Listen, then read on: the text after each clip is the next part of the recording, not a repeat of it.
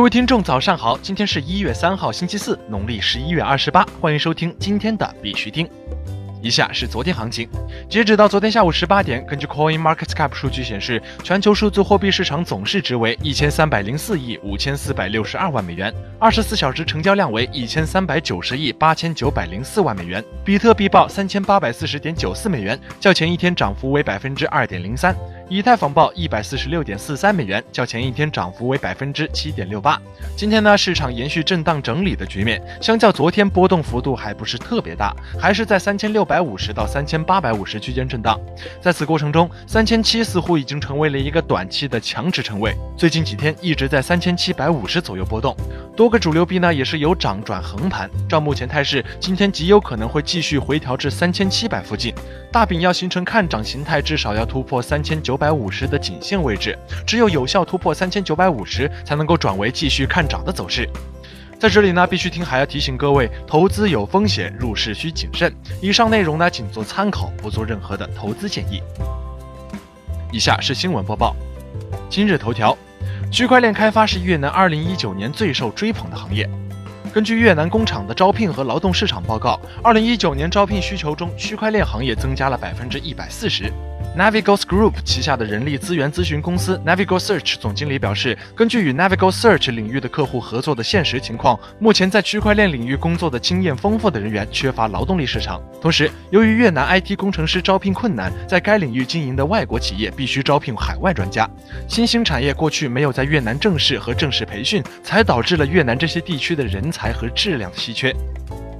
杨林科正式完成对比特币中国百分之百的股权收购。根据比特币中国官方消息，杨林科已经正式完成对比特币中国百分之百股权的收购。比特币中国将从此刻开始转型为区块链技术服务实体经济的企业。国内新闻：北京大学区块链研究中心与 FutureNet 合作成立联合实验室。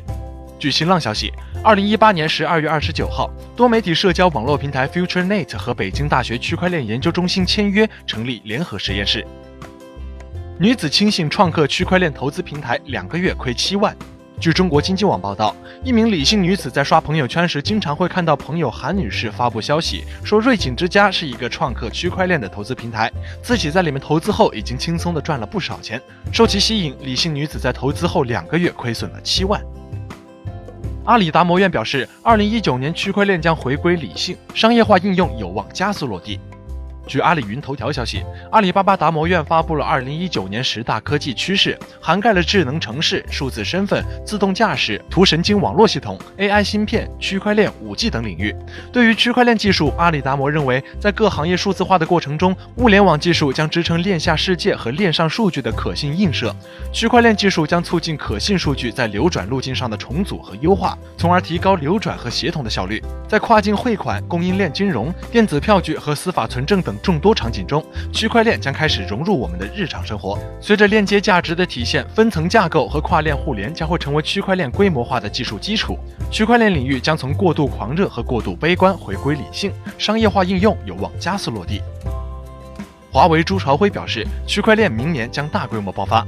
近日，在二零一八年上海区块链大会暨区块链结合实体经济创新峰会上，华为区块链产业发展总监朱朝晖表示，区块链最终还是为云服务所用，只是在云服务的基础上加了区块链的特性。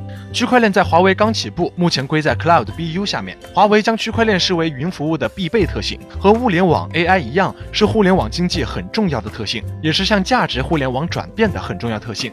区块链和实体经济结合有个摸索过程，其实有很多东西困难并不是在于技术，而是在实体经济特性本身要有些磨合的过程。